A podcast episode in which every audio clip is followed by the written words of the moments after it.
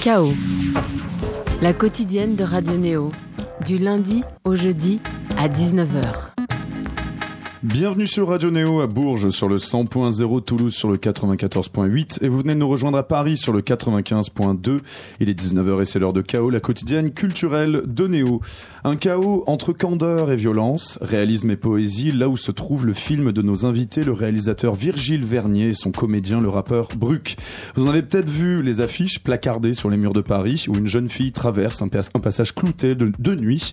Il s'agit de Sophia Antipolis, du nom de la technopole des Alpes-Maritimes où se déroule l'action. Et cette action est tour à tour trouble ou concrète. Une milice citoyenne qui fait des patrouilles de nuit, des jeunes filles avides de chirurgie esthétique, une jeune veuve qui s'ennuie dans sa résidence bourgeoise, un groupe spirituel qui se réunit sous les sous dans les sous-sols d'un hôtel et l'évocation d'un fantôme.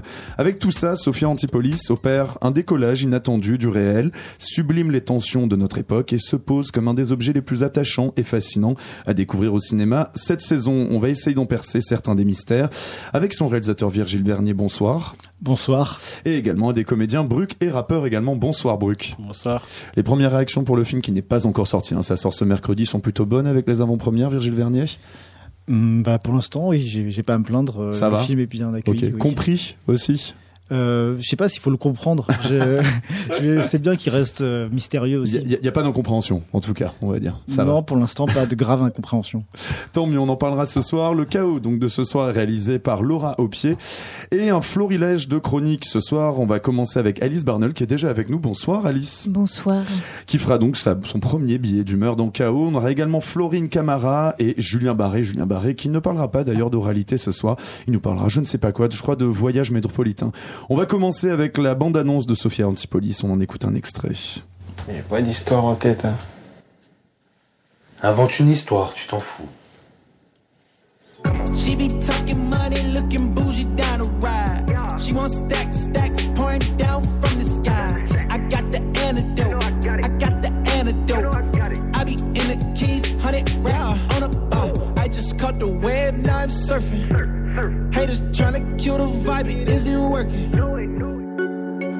Ce que je veux vous montrer, c'est ces choses qu'on ne voit pas.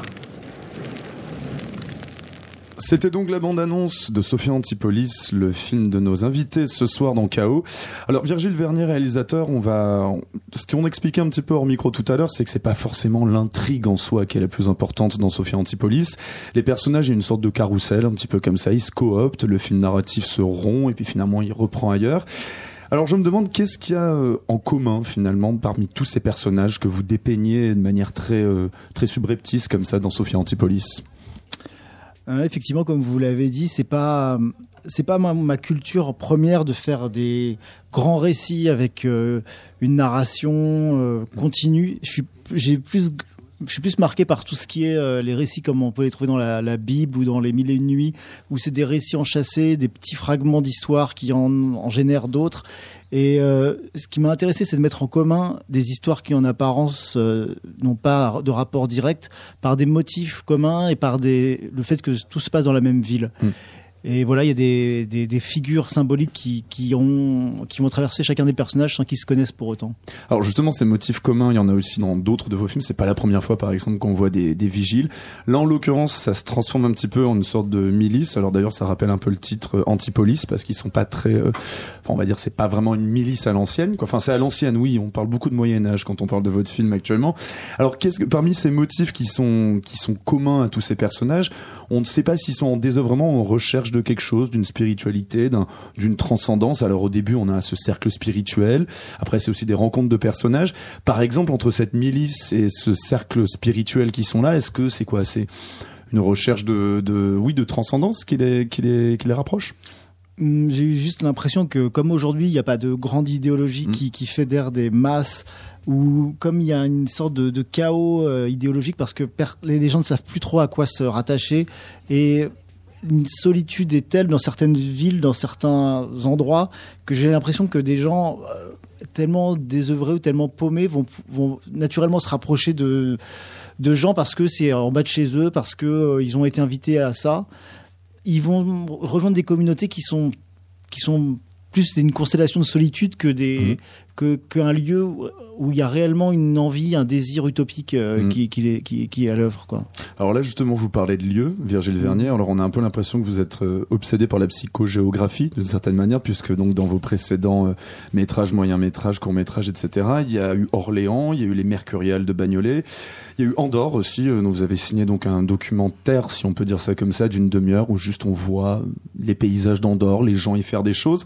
Ici, en l'occurrence, c'est Sophia Antipolis. Donc on va on va un petit peu rappeler ce que c'est. Donc Sophia Antipolis, c'est la technopole du du 06. Il y a également cette iconique résidence balnéaire, la Marina Baie des Anges de Villeneuve-Loubet, qui sont, je crois, des endroits que vous fréquentiez un petit peu quand vous étiez enfant, c'est ça? Oui, c'est Ouais. vrai. Voilà. Et quelle aura, par exemple, en particulier pour ce lieu? Parce qu'il y a un petit peu, il y a le, il y a le contraste de, du confort balnéaire, aussi de la retraite. On, on pense souvent à ça pour le, pour le 06, d'un hédonisme à l'ancienne. Et pourtant, il y a une grosse mélancolie qui domine et voire un, un certain malaise. C'est ce contraste-là, par exemple, que, qui, qui se dégage de, du 06 pour vous Quand je dis 06, c'est les Alpes-Maritimes, hein, bien sûr. Oui, c'est beau les, les endroits, les stations balnéaires en dehors des, des saisons pleines. Lorsqu'on va en hiver euh, voir cette sorte de pyramide qui est au, bout, qui est au bord de, de la Méditerranée, en fait, c'est trois grandes pyramides un peu d'inspiration mexicaine qui ont été construites dans les années 70 pour créer une sorte de, de paysage comme ça exotique mais bas de gamme. Avec une Euh, vague comme voilà, ça. exactement. Euh, D'un seul coup, il y a une sorte de grande tristesse euh, parce que tout est vide, on dirait des, ruines du futur, et c'est très, très inspirant pour faire un film parce qu'on a l'impression que ça raconte déjà énormément sur sur euh, cette atmosphère de la France.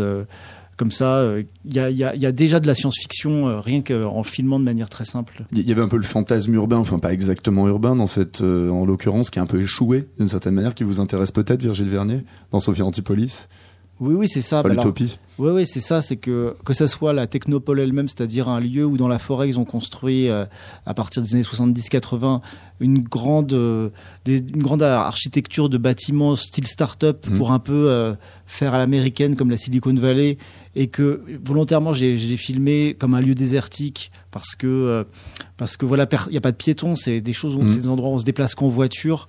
Euh, Lorsqu'on se met à filmer l'extérieur au lieu de le filmer comme un prospectus pub- publicitaire en montrant tous ces ces ingénieurs au travail, et ben d'un seul coup, cette prise de recul transforme ces lieux en quelque chose d'étrange, d'un peu d'inquiétant et de, de vide où, on- où- un fait divers peut arriver. Alors, on, y tourne comment d'ailleurs dans, ces lieux-là? Parce qu'on sent qu'il y a un investissement à chaque fois sur le territoire, donc de là où vous tournez à chaque fois, puisque donc clairement ils sont toujours mis sous le nom. Aussi, tous vos films portent leur nom. Je crois que pour euh, les Mercuriales de, donc de, Bagnolet, enfin ces deux tours que tout le monde connaît un petit peu en Île-de-France, vous avez dû un peu séduire le propriétaire du lieu.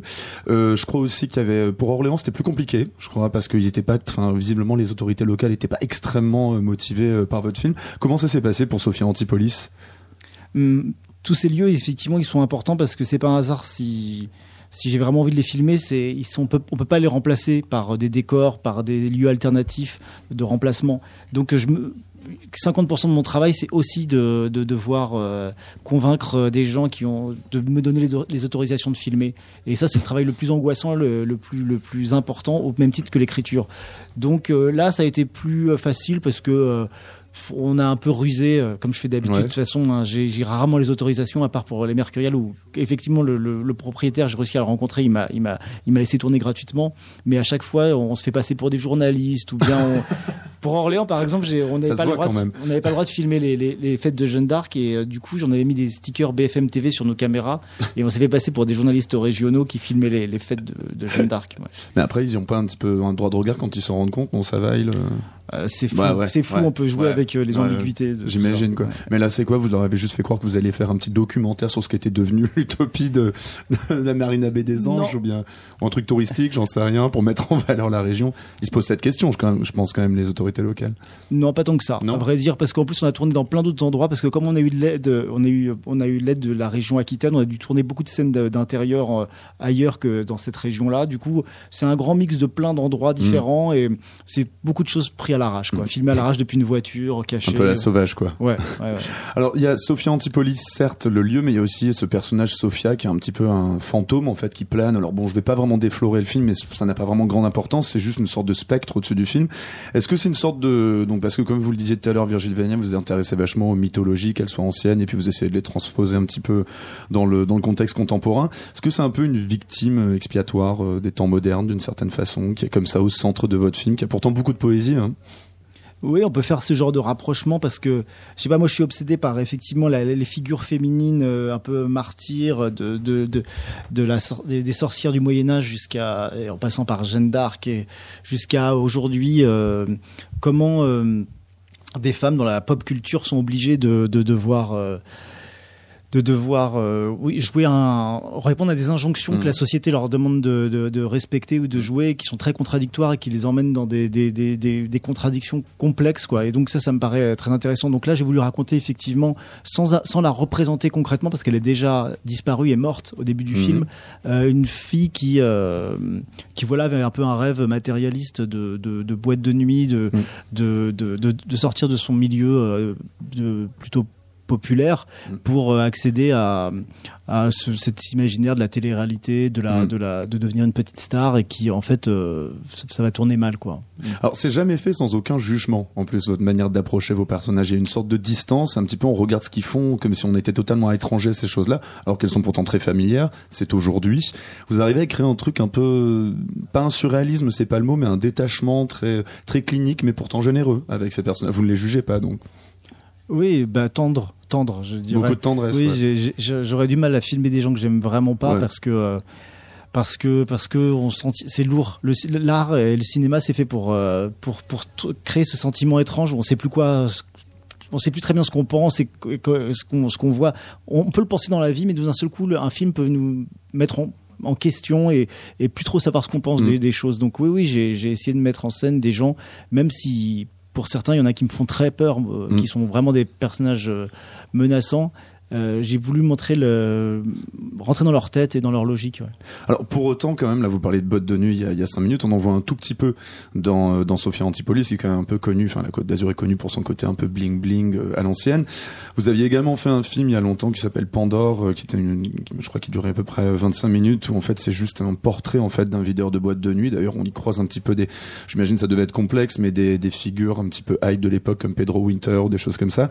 Et il y a, on sent toujours qu'il y a un léger commentaire très sage, sans jugement, mais quand même de nos manières de vivre aujourd'hui, de nos manières d'occuper comme ça ces espaces urbains, et aussi de nos manières de se faire chier aussi. Je trouve un peu, il y a un peu ce truc d'ennui très prosaïque où les gens errent un peu. Il y a cette jolie séquence dans Sophia Antipolis où quand on parle un petit peu de ce fantôme, elle est par là, elle, on ne sait pas exactement ce qu'elle cherche. Donc il y a un peu cette, cette distance, ce regard sur qui questionne un peu le l'absurdité de nos manières de d'être comme ça sur sur Terre et puis dans ces espaces.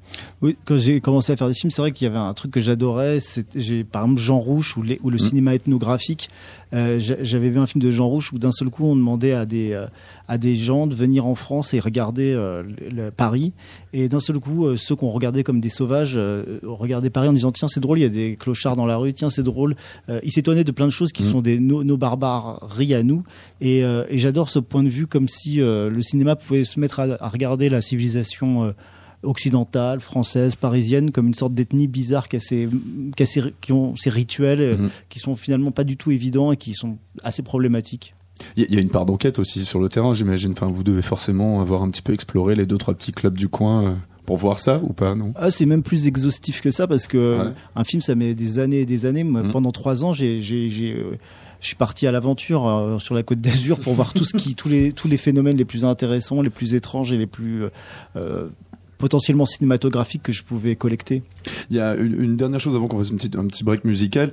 Ce qui est assez fort aussi, c'est d'arriver à, aborder des thèmes qui sont quand même. Il y a une violence publique, sociale très forte quand même qui est abordée dans le film, mais pourtant les choses paraissent bizarrement assez normales jusqu'à ce que vraiment ça arrive. On se dit non là franchement ça dérape, mais on arrive à rester dans un espèce d'univers un peu ouaté comme ça. Ça parle de choses quand même très sérieuses, mais sans sans on va dire le, le côté solennel qu'on peut souvent lier à ça dans vos films. Oui, j'ai envie que, contrairement, je sais pas moi, à des images de journal télévisé ou Mhm. des images euh, avec euh, un- une opinion politique très euh, mise en avant, on, on voit les choses les plus étranges, les plus violentes, les plus Mhm. érotiques, ou tout ce que vous voulez, avec un, un- un- la, la même, avec la même approche, la même distance et le même, la même observation, Mhm. Le même calme. Une sorte de sagesse et de neutralité, on va dire autour de ça. J'ai- J'aimerais y arriver un jour. ouais. Euh, Virgile Vernier, on va faire une petite pause musicale. On est également donc avec un des comédiens euh, donc de Sophia Antipolis, Bruck. On va faire une petite pause, euh, bah, en l'occurrence vachement hip-hop. Je crois que c'est un choix que vous avez fait plus ou moins à deux, c'est ça si j'ai bien compris, non? Parce que donc Bruck est également rappeur hein, dans le civil, comme on dit, Virgile Vernier. Disons qu'on s'est rendu compte euh, parce qu'il y avait un- il y a une séquence où il y avait de la musique euh, que qu'on on adorait en commun euh, un, un rappeur et Freddie Mhm. Gibbs euh, avec les instruments de D'accord. Madlib. D'accord. On écoute donc ça, c'est euh, Thugging de Freddie Gibbs et Madlib. On est toujours avec donc l'équipe du film Sophia Antipolis dans KO et tout de suite. Fucking these thug, never taking no for an answer. Might just take a loss, but bitch, I'd rather take my chances. This liquor got me lurking when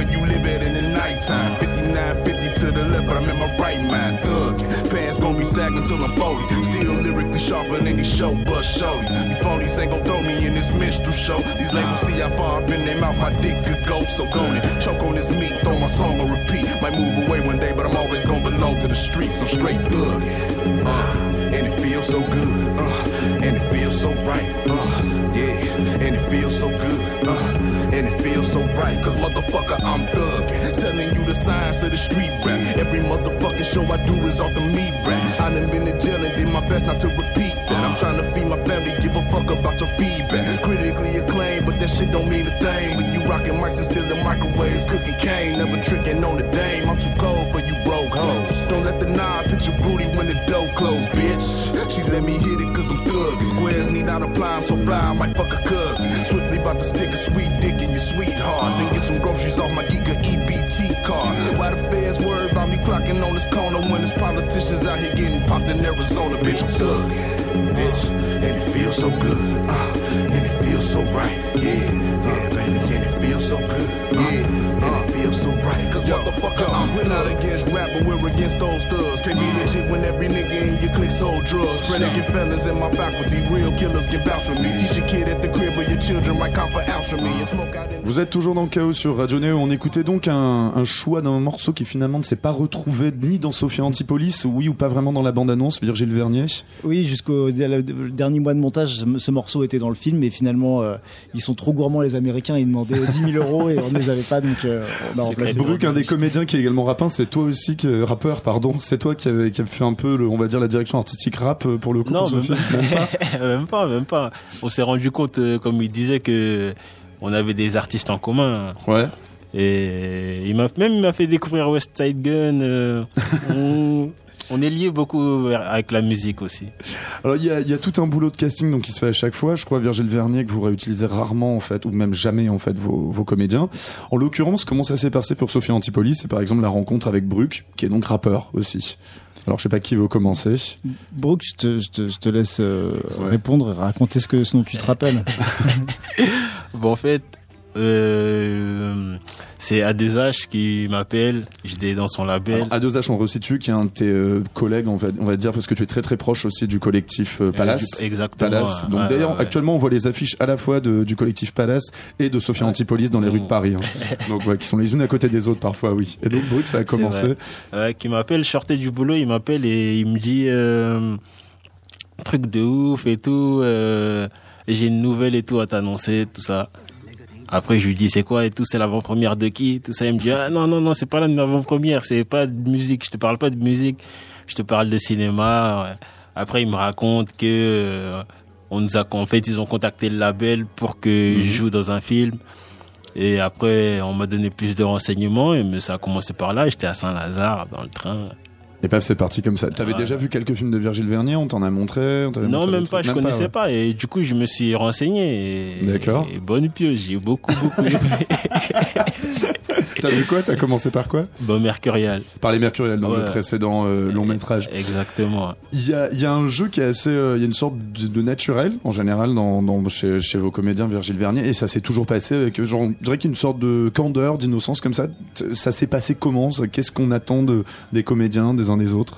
Bah, Brooke, on s'est rencontrés en faisant un, un long, plusieurs séances de, de casting avec un autre, parce que je voulais voir s'il marchait en un duo de. Il joue donc euh, Mhm. Brooke, un agent de sécurité euh, novice qui débarque à Sophie Antipolis et qui va être un peu euh, formé euh, par un plus ancien.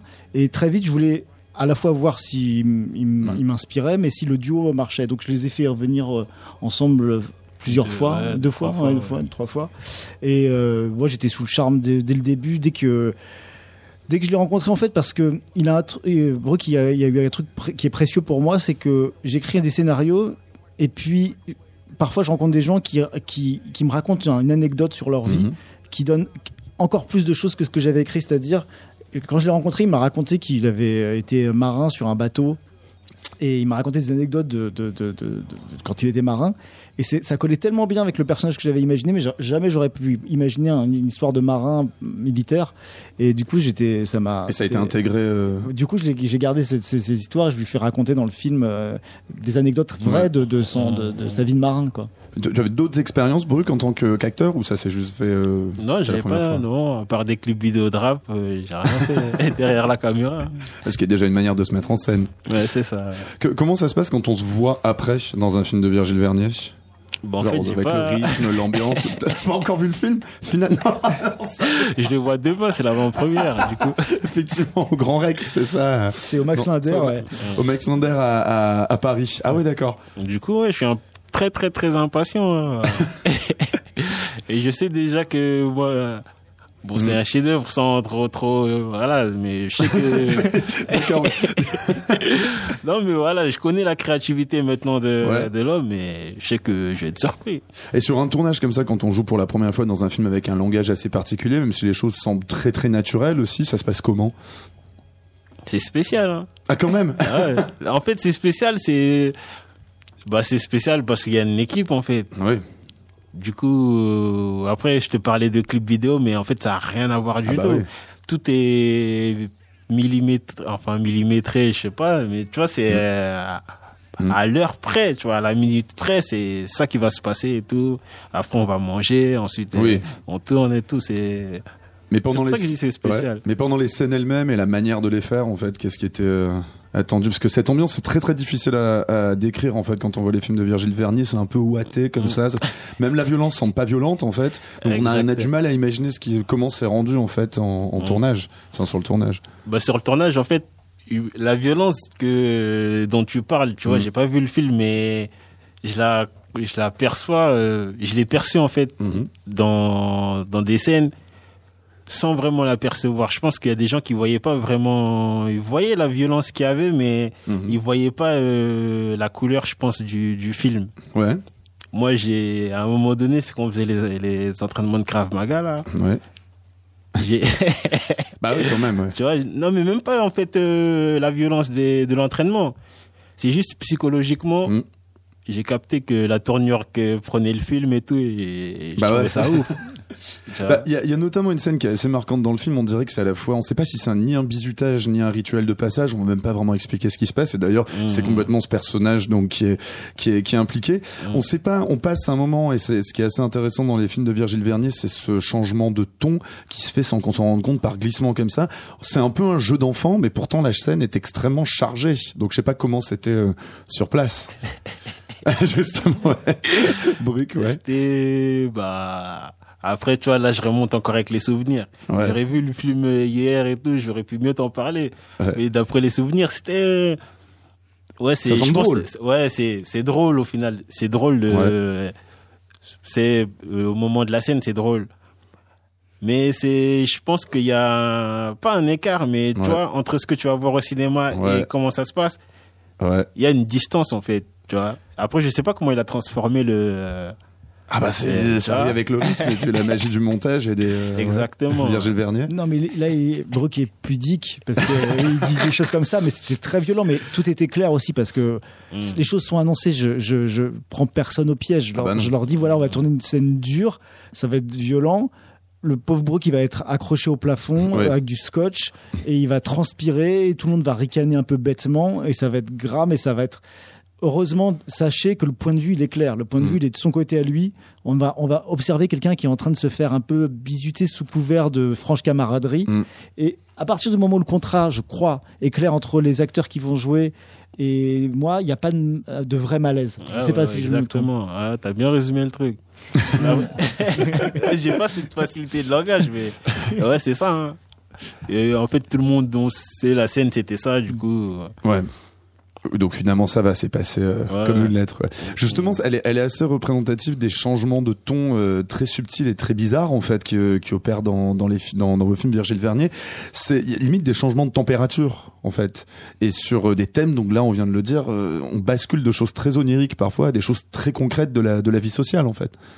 Bah, en particulier là sur cette question de la hum, masculinité, violence, virilité, c'est vrai que j'ai un, je suis assez euh, intrigué et, et un- un- intéressé par ça parce que moi-même je suis pas du tout comme ça.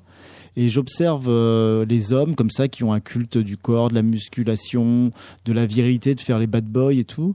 Et J'observe ça parce que ça me fascine, parce que, quand même, comme je le répète, moi-même, je suis gringalet, je suis pas du tout comme ça, mais j'aimerais un peu être un peu plus musclé.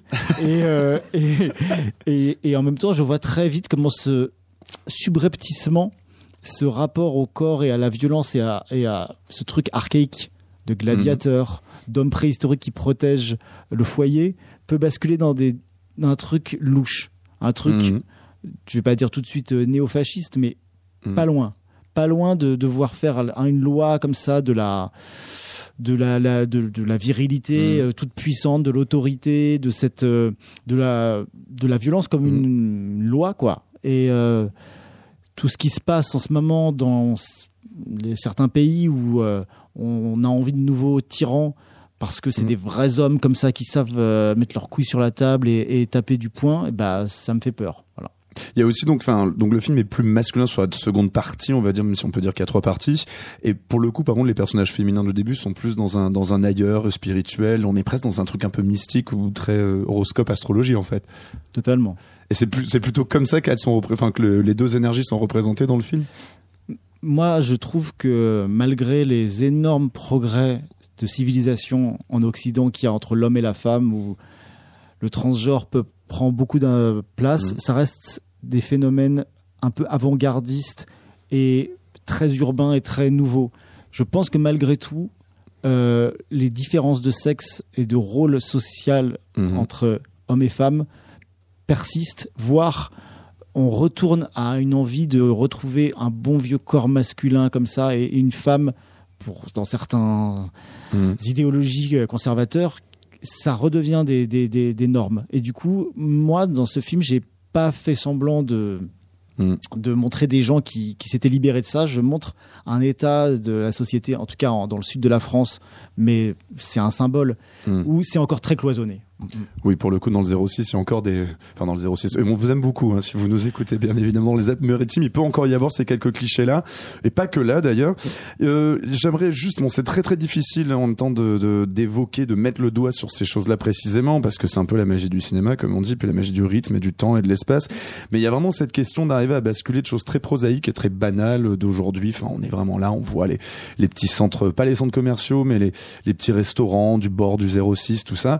Et très bizarrement, alors je sais pas si c'est l'effet du 16 mm, de cette euh, pellicule ou du temps ou d'un certain ton, comme ça un peu candide comme on disait tout à l'heure, mais on bascule dans un truc un peu mythologique parfois ou vraiment un truc un peu onirique. C'est vous savez même pas comment vous arrivez à le faire, vous avez vraiment vos petites techniques euh, Virgile Vernier? Non, non, j'ai aucune technique. mais Au bout moment, il y a un langage qui se Mais non, non, mais il y a des lieux qui m'obsèdent parce que je vois des résurgences de, de lieux du passé, de lieux qui, qui sont des, des grands intemporels. Mhm. Et euh, oui, c'est vrai que quand on regarde parfois euh, un hypermarché, on peut, ça, ça peut nous évoquer des temples euh, gréco-romains ou quand on voit des pratiques du corps, comme par exemple là, je filme beaucoup la chirurgie plastique, ça peut rappeler tout, tout le rapport qu'il y a depuis.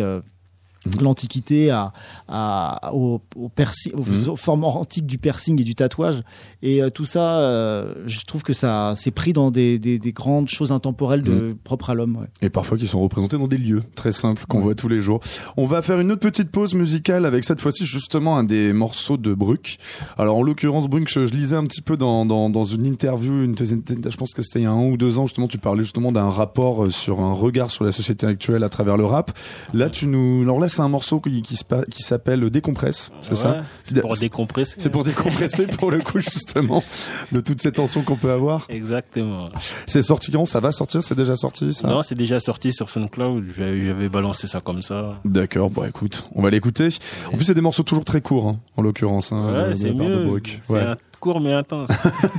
On écoute ça, donc ça s'appelle Décompresse de Bruck. À tout de suite dans Chaos sur Néo. Décompresse, négro, décompresse. Décompresse, négro, décompresse. Décompresse, négro, décompresse. Décompresse, négro, décomplexe. Décompresse, la gâchette, microphone chargé. Nous on cherche la monnaie pour l'avenir de nos marbres. Je suis un banlieusard, mon négro, si si c'est ne marre. Dois-je me battre avec ma tête ou mourir armé? Je suis dans ce putain de combat, le diable s'appelle Big Pharma. Je mets des gifles à mes neveux si y'en a un qui me parle mal. Négro gifle les négros si y'en a un qui parle mal. Je vois que la bitch a attrapé le syndrome de Lady Gaga. Mon ex me pousse et pourtant j'ai tout fait pour qu'elle me largue. Je fais le con depuis l'époque, depuis Winch Largo. Depuis Skitter, Kenan Nickel et X-Files.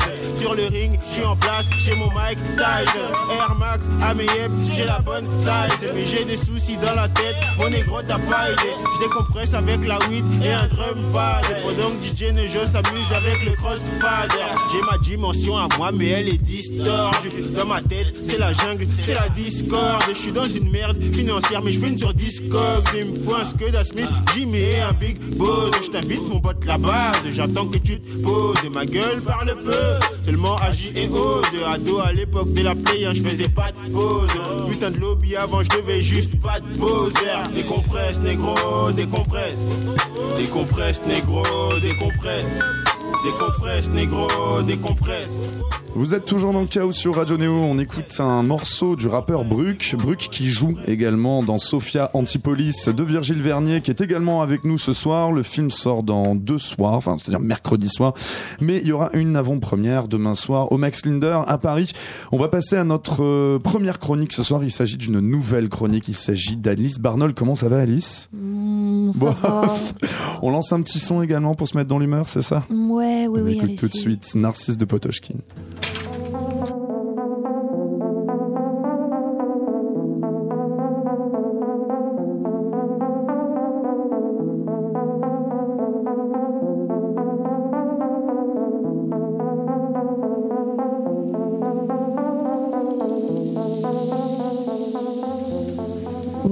Ça me fait du bien de venir vous parler parce qu'en ce moment, je vis un peu enfermée dans un morceau d'électro-nerveuse. Donc, en effet, c'est Narcisse du groupe Potochkin qu'on entend. Si vous connaissez pas Potochkin, vous connaissez au moins Narcisse, hein, la mythologie. Alors, d'ailleurs, si vous savez pas, le psychothérapeute Thomas Moore, sur son temps libre, a réinterprété le mythe de Narcisse. Chacun ses hobbies. Alors, selon lui, euh, dans son reflet, le jeune homme, en fait, a découvert qui il était vraiment et a réussi à s'aimer lui-même plutôt que de chercher la reconnaissance extérieure. C'est son ego qui est mort, et vous voyez, et il a pu renaître ainsi en fleurs, en narcisse, hein, chacun sa vie. Alors, moi aussi, normalement, je fais du cinéma, je suis actrice, et comme on dit, je traverse un petit passage à vide dans ma carrière professionnelle. Bon, là, même ma mère veut plus me prendre en photo, mais c'est pas grave, je manque un peu d'objectif, euh, comme on dit. Alors, ma première scène de cinéma, je vous la raconte comme je suis là. euh, euh, C'était donc dans l'Apollonide de Bertrand Bonello. Alors, je suis prête depuis euh, 7 heures du matin sur le décor. Grâce à des rajouts, j'ai des cheveux longs jusqu'en bas des, des reins. Je suis belle comme une actrice de Virgile Vernier. Euh, et en attendant qu'on m'appelle, alors je déambule comme ça dans le château, en corset et en déshabillé feutré de soie, sous lequel j'ai la foufoune à l'air, par souci euh, de réalisme évidemment envers mon, pro- mon personnage de prostituée du 19e siècle. Donc ça va être ma première scène et je ne me laisse pas le choix, il faut que je sois éblouissante. Tout le monde sur le plateau doit retenir son souffle, les larmes vont couler sur les yeux sur les joues des HMC et dans 50 ans au cœur d'une installation vidéo consacrée à ma personne au MoMA, on en parlera encore évidemment. Bon, alors finalement, quand on m'appelle, c'est la fin de la journée.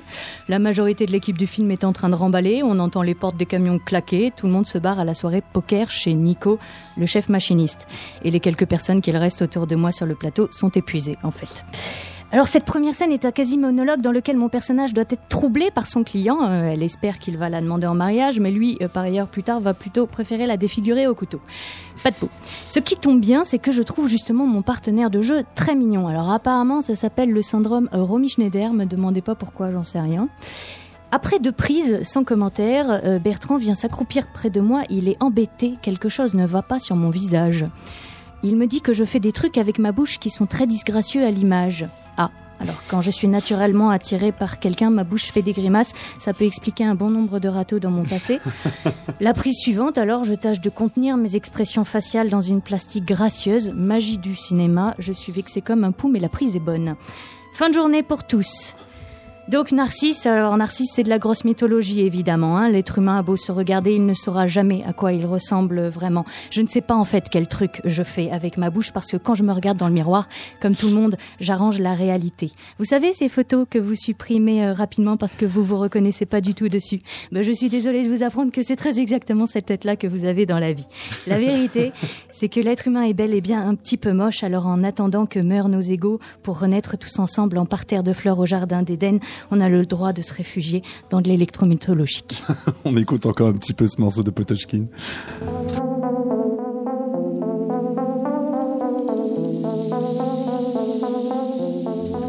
Merci beaucoup. Alice Barnol pour cette euh, entrée en matière euh, su- sur un ton assez résigné, je dirais quand même, mais quand même. Non, ça va. Non, ça, ça, ça, ça ira. Comme quoi, il y a toujours une sublimation quand même du réel hein, sûr, grâce, à, ce- à ces choses-là. Merci beaucoup, beaucoup, Alice Barnol. On rappelle donc le nom du morceau, c'est donc Narcisse de Potochkin, c'est sorti sur Data Airlines. Nous avons une prochaine chronique ce soir, il s'agit de Julien Barret qui ce soir ne nous parle pas exactement de de- d'art de l'oralité, il me semble, n'est-ce pas Julien Barret Tu as réussi à avoir un micro? On parle de- d'urbain. On parle plutôt d'urbain. d'espace. D'accord. Ben là, en même temps, on a beaucoup parlé de, enfin, d'espace urbain, de psychogéographie aussi un petit peu avec Virgile Vernier. De quoi s'agit-il ce soir? On, on prolonge les- l'espace urbain, l'esthétique urbaine, périurbaine de, de zones, de non-zones, de non-lieux, de terrains vagues de, de Virgile Vernier, à travers euh, l'interview que j'ai pu faire de deux fondateurs, enfin un en particulier du Sentier métropolitain du Grand Paris. C'est un projet inspiré du GR 2013 à Marseille, qui en 2013 avait créé un parcours avec des artistes sur un, un sentier de plus d'une centaine de kilomètres pour explorer tous les abords de Marseille. Ils font la même chose avec Paris, autour de Paris, et euh, ils sont inspirés eux-mêmes du voyage métropolitain. C'est leur, euh, leur, leur collectif, et les membres du voyage métropolitain ont créé donc le sentier métropolitain du Grand Paris. On écoute donc un extrait de l'interview donc de Denis Moreau, c'est bien ça. Euh, le sentier euh, métropolitain du Grand Paris qui est en train de se monter. Euh, c'est qu'en fait le, le- le- le projet du sentier métropolitain du voilà c'est la pluie le projet de sentier métropolitain du Grand Paris c'est un projet qui est qui s'est créé euh, enfin qu'on a fondé euh, il y a un an et demi beaucoup beaucoup de personnes de l'équipe en fait c'est des gens qui ont fait le GR 2013 à Marseille le fondateur, euh, le premier fondateur du GR 2013, c'est un éditeur qui édite des livres sur l'écologie urbaine. Euh, Sur le GR 2013, il y avait des artistes qui travaillaient sur le, projet de, le projet de, un projet pour découvrir une métropole autrement. Donc le sentier métropolitain du Grand Paris, c'est une façon de, une façon de donner, euh, de donner à voir la métropole parce qu'on la, on la voit pas, on la regarde pas, on veut pas en parler, on sait pas ce que c'est. Donc en gros, le projet, c'est ça, c'est pas seulement un sentier de, de- pour marcher, mais on marche aussi, mais c'est un sentier, hein, c'est un projet de sentier de grande randonnée, mais c'est aussi une- un équipement culturel pour, euh, qui fait un, un trilobe de plus de 600 km, plutôt 800. Un trilobe. C'est un peu comme euh, sur les cathédrales gothiques, il y a des rosaces. C'est les oreilles de Mickey en fait. Voilà. Alors euh, nous notre trilobe il est un peu un peu déformé quoi. C'est un Mickey qui s'est passé euh, qui serait passé dans une sorte de lessiveuse euh, à grande vitesse.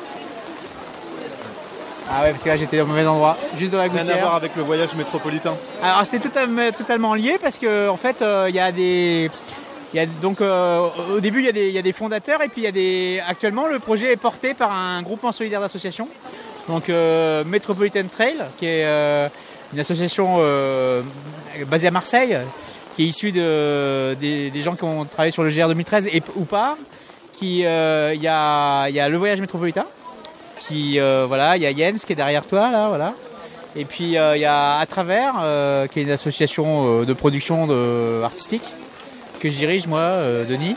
Voilà, donc en fait on veut créer une association pour qui sera l'association qui portera le, le projet à terme, qui pilotera ce projet quoi. Qu'on veut donc on veut être une association ouverte aussi aux gens qui se promènent avec nous, pour euh, parce qu'en fait euh, on conçoit ce projet euh, dans une logique euh, de construction participative c'est un projet à la fois qui articule les échelles, quoi, qui s'intéresse au système urbain d'ensemble du Grand Paris, mais aussi à, aux initiatives locales euh, qui disparaissent du radar des, des systèmes de communication. Parce que la communication aujourd'hui, c'est un, Voilà, moi, je, moi par exemple, je, suis architecte urbaniste de métier au départ, mais je me suis pas mal intéressé à ce que c'est que le média et aussi à la photo, au web et au self-média, ces choses-là. Donc j'ai mis en place euh, des, observatoires de la ville avec des- dans, collectivités, avec des associations. Et euh, le- la fabrique, c'est aussi cette fabrique, cette grande fabrique du- d'un sentier métropolitain, c'est aussi euh, c'est une question euh, à l'éducation populaire aussi. Comment on comment on fabrique ensemble la ville euh, aussi. Voilà. Alors donc une question d'éducation populaire aussi, c'est euh, ces balades euh, urbaines, ces Le gars, là, ces de- voyages métropolitains. Denis Moreau se Ouais. revendique l'héritage de Guy Debord, du situationnisme, des dérives, Mhm. du hacking urbain, de tas de choses comme ça. Et le moment où je l'ai interviewé, au début, il dit Oh là là, il pleut. C'était une balade qui était organisée par Est Ensemble, une communauté de communes de l'Est de Paris. En fait, il y a un plateau, c'est le plateau de Romainville. C'est un plateau calcaire qui part de Belleville, Ménilmontant, et qui va jusqu'à Fontenay. Et en fait, il y avait une balade qui était organisée relativement officielle, mais avec ces gars-là du voyage métropolitain. Et on s'arrêtait au parc de Romainville. Et en ce moment, il y a un gros sujet polémique. Si vous tapez Corniche des Forts sur Internet, c'est que c'est ce lieu que j'arpente personnellement. Une forêt de 40 hectares à 2 km de Paris, à cheval sur les Lilas, Romainville, Pantin et Noisy-le-Sec. C'est en fait, c'était des, des carrières de 1965 qui ont arrêté d'être exploitées et qui sont, sont revégétalisées naturellement. Donc il y a des ormes, il y a un milliard. Euh, le site Ornithomédia recense tout ce qu'il y a.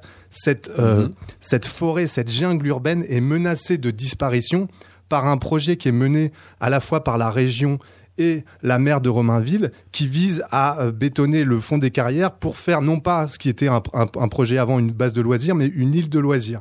Et là, qu'il y a même un parcours accrobranche, non, c'est ça il y a quelque chose comme ça. Et c'est à ce moment-là, à, à ce moment-là du parcours que j'interviewais Denis Moreau et qu'on entendait parler les représentants de la municipalité de Romainville. J'ai du mal à avoir un, un point de vue sur ce sujet. Je regrette, ça me peine de voir cette forêt un petit peu euh, euh, disparaître. Et en même temps, le projet qui est défendu là par la région est quand même plus raisonnable que celui d'avant. Mais il faut aller voir ce qui se passe à la corniche des forts. Mhm. Il y a des activistes qui sont là et qui veulent recréer une ZAD. Euh, sauf que c'est une FAD, forêt à défendre. Est-ce qu'il y a encore des voyages métropolitains qui sont, enfin, il y a, on peut les suivre sur un site internet ou euh, Vous allez sur le site du voyage métropolitain et ils organisent des grandes marches qui sont euh, vraiment euh, en, en lointaine banlieue. Ils peuvent vous emmener de Cergy jusqu'à, Mhm. Je sais pas, imaginons Saint-Leu-la-Forêt et vous Mhm. marchez comme ça, vous explorez. Ils font des lectures de paysages et ils partent en live et ils, ils explorent. Et il y a, il y a une, une esthétique qui est comparable à celle de, de Virgile Vernier. Alors Virgile Vernet, j'imagine que vous en devez en faire beaucoup de la bah, de la dérive urbaine aussi pour euh, trouver parce que ça se base vachement sur des on va dire des, des perceptions de paysages, de lieux vos films. Oui, c'est vrai que après c'est pas le premier. euh, Le premier truc, c'est plutôt des souvenirs. C'est-à-dire, Mhm. c'est des lieux que qui m'ont marqué ou sur lesquels j'ai envie de revenir maintenant que je suis adulte ou que Mhm. que, je, que je fais des films et que je suis un Ouais. peu à, à la recherche de décors. Mais bien sûr, euh, dérive urbaine, ça veut dire se perdre, c'est ça aussi. Ça veut dire que on part dans une première intention et puis finalement, on, comme on n'a rien à foutre de la journée, de toute façon, on se laisse euh, prendre un chemin au hasard euh, sans, sans regarder de GPS ou quoi que ce soit et on tombe sur des trucs, des trésors. Oui. Vous, Avec vous de la drogue ou de l'alcool? Simple question. Ça, tout est possible. pour, pour, euh, en l'occurrence que vous suivez un petit peu la destinée de ces lieux-là parce que là on parlait un petit peu justement d'évolution d'investissement urbain, de politique urbaine et tout. Il y avait un petit peu, on va dire, on, on sentait qu'il y avait ça en filigrane dans le votre précédent film Les Mercurial qui se termine par la destruction d'un de d'immeubles, je crois. Donc euh, ça, je sais ouais. pas si c'était vers Bagnolia ou pas d'ailleurs. Vraiment, c'était euh, par là-bas? Euh, c'était pas loin, ouais. C'était pas, très très loin. Quoi. ouais. Donc vous suivez un petit peu le, le- on va dire le la vie euh, politique urbaine de, de, de ces lieux-là et leur transformation? Oui, mais je- j'essaie de me placer dans un dans une grande échelle, c'est-à-dire l'échelle de, de de la civilisation occidentale en général et de voir comment euh, c'est une conquête de de de, de l'urbain sur la nature, mais comment la nature aussi à des moments reprend ses droits ou en tout cas euh, certaines politiques lui redonnent euh, sa place et euh, j'ai l'impression qu'on est arrivé à une situation limite dans les années disons 80-90 et que maintenant euh, on redonne un peu plus de place à la nature. Donc euh, même s'il y a des des, des dommages euh, parce que parce qu'il y a des endroits qui sont très beaux euh, naturels et qu'on construit de l'habitat parfois on construit aussi de l'habitat pour des bonnes raisons Mhm. parce que effectivement on est de plus en plus nombreux sur terre et puis il y a des nouvelles arrivées de, de, de gens. Donc euh, j'ai pas de position politique définitive là-dessus. Je, je crois que c'est juste l'évolution de la civilisation. Et c'est un petit peu difficile difficile effectivement d'être manichéen sur ces sur ces questions-là. Je rappelle juste un tout petit détail euh, très anecdotique pour Radio Néo, mais c'est que justement sur ces deux tours de de, de des Mercurial à Bagnolet, ben c'est de là que justement Radio Néo émet sur euh, sur l'île de France. J'aimerais Virgile Vernet qu'on s'intéresse un tout petit peu à vos autres films, notamment des on va dire des des objets, des démarches que vous avez faites un petit peu comme ça. Donc on a évoqué Pandore tout à l'heure où vous étiez donc vous avez poussé vous avez posé votre caméra face à un face un physionomiste de club de nuit. Je crois que c'était enfin de boîte de nuit, c'était à Paris hein, que ça que ça se passait. Il y a un autre film assez étonnant qui s'apparente plus à un ready-made, je dirais, qui s'appelle donc Iron Maiden que vous diffusiez, je crois, en première partie d'un de vos films. Non, c'était ça? Euh, non, celui que j'ai diffusé en première partie, c'était Andorre, que j'avais tourné à exprès pour la sortie du film Orléans et le, produ- le, le- le distributeur du film trouvait qu'un film de 59 minutes, c'était dommage de de, de pas Oui. lui donner un programme complémentaire et du coup, il m'a- il m'avait proposé de tourner un film dans la, Mhm. dans très vite pour que ça soit prêt trois mois après. Mais alors Mais, Iron euh, Maiden, c'est une autre histoire. c'est- hein, c'est- je- c'est- ouais, c'est une autre C'est histoire. notre histoire. Donc, donc je resitue un petit peu. Je crois que vous faites beaucoup de recherches de plein de films sur Internet, un petit peu du, du- des found objects, des, des, des objets trouvés comme ça. En l'occurrence, Iron Maiden, ça dure une demi-heure. C'est tout simplement la mise bout à bout par des tout petits. Enfin, il y a des petits, on va dire, les coutures euh, existent. Mais il y a d'abord un film porno visiblement russe. Ensuite, c'est visiblement des, une espèce de rituel avec des gars qui tirent des guns en l'air. Enfin, des, des, enfin oui, qui tirent en l'air. Et à la fin, une émission télé visiblement des années 70. Tout ça dans un folklore très euh, 70s, 80s euh, d'Europe de l'Est. Je crois que vous avez des origines d'ailleurs de là-bas. Vous aimez bien faire ce, juste des petits objets comme ça. euh, Vous en avez d'autres d'ailleurs peut-être aussi? Oui, je, je trouve ça intéressant de diversifier euh, tout Ouais. ce qu'on, tous les, par tous les moyens euh, qu'on, qu'on peut, euh, ce qu'on a à dire. Et je fais aussi des livres. Euh, ma forme préférée, la plus euh, excitante, ça reste les films de cinéma parce que je- j'ai l'impression qu'on peut vraiment tout mettre. Et les autres projets peuvent être comme un peu des brouillons, des croquis, euh, des films qui sont bien en tant que tels, enfin que moi j'aime vraiment bien, mais qui ont euh, comme ça des, des choses où je fais des recherches, quoi. Et euh, là, pour une fois, j'avais effectivement trouvé des choses qui m'intéressaient beaucoup à l'époque où je travaillais Mercurial et que et j'avais, j'ai eu envie de leur donner une place. C'est effectivement euh, une sorte de, de détournement d'un film porno d'une heure trente que, amateur que j'ai trouvé sur Internet, dont j'ai gardé toutes les scènes non pornographiques. Et euh, c'est juste l'histoire de deux filles qui pervertissent un, un jeune ado paumé dans, les banlieues de dans la banlieue de Moscou. Et j'ai voulu confronter cette, cette histoire à une histoire. euh, euh, bah, ça rappelle beaucoup ce que j'ai raconté tout à l'heure sur Sophie Antipolis, parce Ouais. qu'on a vraiment deux filles, puis euh, que des hommes qui, qui, qui font démonstration de force. Et à la fin, c'est des enfants qui chantent dans une chorale euh, de, de soviétique, quoi. Ouais. euh, voilà, et qui ont, euh, qui racontent un truc qui fait un peu. un- C'est dur à, ra- Ouais, raconter bah parce que c'est des atmosphères et qui, qui font une sorte de triptyque C'est un symbolique. grain d'image aussi. Ouais. Il y a, on trouve comme ça un petit peu des pépites avec toute l'incroyable production, enfin l'abondante production de cinéma amateur, enfin de vidéos amateurs sur Internet. Comme ça, on trouve des pépites incroyables parfois. Ça Bah, demande beaucoup de recherche, j'imagine. Des fois, on a presque l'impression que il faut, c'est comme de l'écologie. Il faut arrêter de tourner des films parce qu'il y a tellement de choses géniales qui sont postées sur euh, YouTube ou sur des, sur des sites amateurs, des, pratiques culturelles tellement bizarres, Mhm. tellement fascinantes que on a presque, moi j'ai en tout cas j'ai Mhm. presque envie parfois juste de les collecter et de faire un ajustement de tout ça en- ensemble et de ouais, ça produit un, un- un- des archives du, du temps présent qui sont passionnantes, parfois plus passionnantes qu'un film de fiction. d'au- d'aujourd'hui. D'autant que vous venez plutôt d'une, on va dire, d'une tradition qui est proche de celle du, enfin, qui est celle de l'art contemporain avant tout. Votre, on va dire votre, votre entrée dans le monde du cinéma, qui sort en salle, etc. Finalement, c'était pas forcément quelque chose vers lequel vous destiniez nécessairement. Je crois que vous avez commencé un petit peu sous Christian Boltanski à l'époque, euh, à l'école des beaux arts. Ouais, ouais, c'est vrai. Après, j'aime pas trop euh, l'art contemporain parce que ça me rappelle un truc euh, chic et prétentieux et de et, euh, et un peu d'entre-soi. Il y a pas Donc, que la fiac hein, dans l'art contemporain. J'ai eu envie de m'éloigner de ça parce que parce que je je me reconnaissais pas non plus totalement là-dedans, bien qu'il y ait plein d'artistes passionnants, Mhm. mais c'est un milieu qui est un peu déprimant et le, le cinéma, malgré son côté aussi euh, euh, très très entre soi et très euh, très snob parfois, et quand même a plus de démocratie et plus de, de, de et plus tourné vers le monde extérieur. Oui, for- forcément, on a plus de chances de, de montrer son film quand on, le, quand on le met dans des salles que dans des galeries d'art. On va faire une dernière petite pause, enfin une avant-dernière pause musicale, Virgile Vernier, avec un une dernière sélection. Alors là, c'est vraiment un truc particulièrement pointu. Il y a beaucoup de gens qui nous amènent des, documents de- d'ethnomusicologues ces derniers temps. C'est arrivé également avec Gwendoline Robin, avec pas mal de gens. Euh, là, en l'occurrence, il s'agit de Sinkusun et euh, donc euh, Kurankin. Ça vient d'où, Virgile Vernier? C'est de la musique japonaise médiévale et c'est un- une chanson de deuil. Une chanson de deuil. Oui, c'est quelque chose qui est chanté lors des D'accord, enterrements. des enterrements, très bien. Et là, euh, vous le sortez d'où en fait? C'est juste euh, genre que vous écoutez gentiment pour mettre l'ambiance. Bah non, mais c'est très très beau, quoi. C'est Ouais, intemporel. et Je sais pas, c'est ça date d'il y a très très longtemps, mais je trouve que ça fait toujours beaucoup d'émotions, quoi. On en écoute un tout petit extrait, Virgile Vernier, pardon, avant de passer à notre dernière chronique du soir dans Chaos.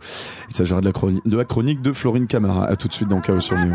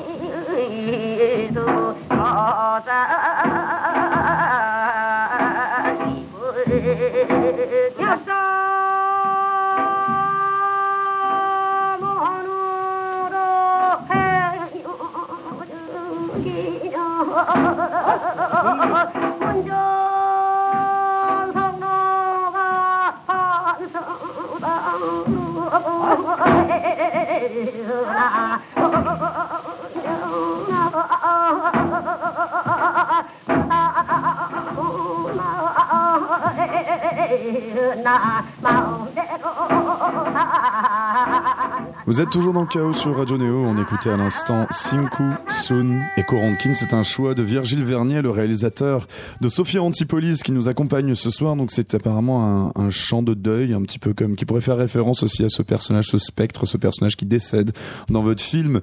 Virgile Vernier, Sophia Antipolis, qui sort mercredi. Euh, avant de terminer ce chaos, euh, Virgile Vernier, on va passer à notre dernière chronique ce soir. Il s'agit de la chronique de Florine Camara. Comment ça va, Florine, ce Ça soir? va, bonsoir Thomas. Plutôt une bonne humeur ou bien ça va donner quoi? Ah, ça dépend, ça dépend des... Ouais, non, D'accord. ça dépend du ressenti. je On t'écoute, Florine. Aujourd'hui, j'ai mis une robe et à ce titre, c'est plutôt un événement. Parce qu'il est temps de se l'avouer, le monde des femmes se divise en deux catégories, les filles à robe et celles à pantalon. Pour ma part et dès mon plus jeune âge, j'ai très vite compris qu'entre les concours de glissade dans les pommes de pin et mon apprentissage tourmenté du VTT, la longévité de mes genoux nécessitait un choix drastique. Aussi le port du pantalon devint une évidence. En général, lorsque je décide de découvrir mes jambes, c'est pour deux raisons. L'anniversaire de mariage de mes grands-parents et lorsque j'ai quelqu'un en vue. Alors, oui, ce matin, j'ai décidé de mettre une robe. Et non, ce n'est pas l'anniversaire de mariage de mes grands-parents. En tant que porteuse de pantalon nez, je suis toujours un peu frémissante lorsque je sors de chez moi dans une tenue aussi exceptionnelle. J'éprouve globalement le sentiment d'être la fille de Mastroianni et d'Angela Davis, fusion idéale de romantisme pur et de rébellion incendiaire. Port de tête altier, ça fait va-va-voum lorsque mes talons se détachent du bitume. Je me sens libre et sexy. Et puis, je prends le RER. Je me sens traquée et nue. Parce que, rassurons-nous, le flirt n'est pas mort, oh non. Il est juste écrasé sous le poids des regards luisants de mecs qui feraient passer Freddy et les griffes de la nuit pour un gentilhomme. Car porter une robe de nos jours, c'est non seulement une odyssée sociale, mais aussi une question de santé publique. Parce qu'en dehors des claquements de langue, murmures dans le dos, injures à mots feutrés et mains glissant miraculeusement le long de la barre jusqu'à la vôtre, qui en parle? Dites-moi. Des sièges réunissant l'intégralité des bacilles connues à ce jour et qui éprouvent soudain une envie de voyage à la vue de votre épiderme innocent. Qui se soucie de ces pigeons dont on se demande s'ils ont validé leur navigo et qui font briller leur bec encore chaud du sang de leur lutte de territoire sans merci en vous reluquant de leurs yeux sans cils Peut-on parler de ces bouches d'aération placées sadiquement de biais et qui révèlent brusquement aux autres usagers votre choix pour une épilation de la seule partie visible de votre iceberg? Qui s'inquiète du syndrome du collant aspirant, qui vous contraint à des contorsions kamasutresques, histoire de désencastrer votre culotte sans filer votre résille fétiche sous l'œil gourmand des caméras de surveillance? Personne, bien sûr. Enfin arrivé au bureau, je repère ma cible à la machine à café. Vous savez, le genre de mec pour lequel on craque toutes, moitié chemise manche retroussée, moitié prototype de blouson introuvable en magasin. Il me fait signe. Je m'approche, fière comme une reine avec sous le coude le magazine gratuit qui m'a servi de coussin slash barrière anti-tétanos anti-rabique dans la rame de métro. J'ai alors la délicieuse surprise de rencontrer son alliance, sa femme, son fils et son cavalier King Charles. Pour vous figurer ma tête euh, à ce moment précis, référez-vous à celle de Jamie Lee Curtis dans Halloween 2. Je me sens défaillir, tente de m'échapper en un discret moonwalk, mais son gosse me retient, soulève le bas de ma robe. Mais qu'est-ce que tu cherches? Je lui dis. Rien, je lis tes fesses, hurle-t-il, ravi. C'est là que je note que l'encre d'un des gros titres du 20 minutes a bavé sur mes cuisses. Et ça dit Perdez votre cellulite en un mois. Voilà, j'ai porté une robe, quoi. Merci beaucoup. Florine Camara, c'est un petit peu la journée de la robe pour toi, c'est bien ça? C'est bien ça. C'est ce qui nous ramène un petit peu, en fin de compte, à la recherche de beauté de- des deux personnages qui ouvrent votre film, Virginie Vernier et Sophie Antipolis. Vous en avez rencontré, en fait, des, des jeunes filles comme ça qui, qui voulaient coller à une certaine beauté?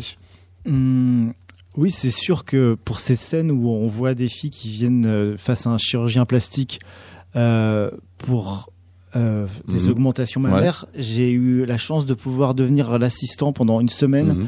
de, la- de- du chirurgien de Nabila, qui m'a qui a accepté que je, je sois son, je me fasse passer pour son assistant et il m'a donné une blouse blanche. Et pendant une semaine, dans son cabinet du 16e arrondissement, j'ai vu défiler plusieurs femmes très Ouais. jeunes qui euh, avaient un complexe par rapport à leur poitrine qu'elles trouvaient soit euh, dissymétrique, soit pas assez opulente. D'accord, donc il devait y avoir clairement beaucoup une, une- des ressources incroyables, j'imagine, pour euh, pour euh, Incroyable. pour, euh, pour, euh, constituer ces deux personnages qui ouvrent Sophia Antipolis et qui font partie d'une galerie de tout plein d'autres personnages à découvrir donc dès euh, bah, en fait dès demain soir si on le veut à Paris au Max Linder euh, donc en avant-première et puis ensuite dès mercredi soir. Alors certes c'est euh, c'est Halloween mercredi soir mais il y a quand même un petit peu une une mort brutale et puis une évocation de fantôme quand même dans votre film Virgile Vernier. Donc ça peut coller limite. En tout cas le film sortira euh, ah, donc sortira à Paris en Ile-de-France également à Marseille dans le nouveau cinéma de la Baleine et également quand même à Nice hein, quand même dans, proche du 06. Il y a, il y a- il y a déjà des personnes du, de, des Alpes-Maritimes qui, a- qui a vu le film et puis qui, Pas qui ont vu le encore. film? Pas Non, encore. personne. Donc ça va vraiment être. euh, C'est tout neuf là. c'est tout neuf.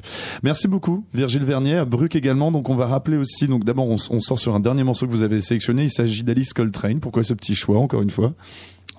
C'est la période euh, la plus mystique de Alice Coltrane. C'est lorsqu'elle euh, elle faisait des cassettes pour Mhm. sa, sa propre secte entre guillemets. Enfin, en tout cas, c'était des un- une branche de l'hindouisme assez particulier. Et elle faisait des, des cassettes pour euh, les fidèles de la musique méditative et que je trouve bouleversante, très très belle. Bruck, on va également euh, terminer avec euh, ton actualité. Il s'agit donc tu vas sortir un nouvel EP, c'est ça, avec ton pro- ton projet rap? Ouais, c'est un EP en commun avec euh, un pote beatmaker, Iwi. Mhm. C'est The Guardian, c'est court aussi comme le son qu'on a écouté, court mais puissant. Ok, très bien gardien, c'est un petit peu comme le vigile que tu joues dans, le film de Sophia, de, de Virgile Vernier, Sophia Antipolis. Merci beaucoup également à vous deux donc d'être venus. Merci. à vous. Et euh, eh bien merci également à Laura Aupier à la réalisation, merci à Alice Barnol, Julien Barré et Florine Camara pour leur chronique. Vous pouvez retrouver cette émission demain à l'antenne en rediffusion à 13h. Sinon vous pouvez retrouver donc la playlist, tous les détails, tous les trucs dont on a parlé sur notre site internet radioneo.org. Également retrouver le podcast, enfin, le replay de cette émission sur toutes les plateformes de podcast et sur radioneo. et sur euh, également pardon iTunes et sur Spotify. On se quitte donc sur euh, Alice Coltrane. Retrouvez-nous demain à la même heure donc pour un nouveau chaos. Bonne soirée sur Néo.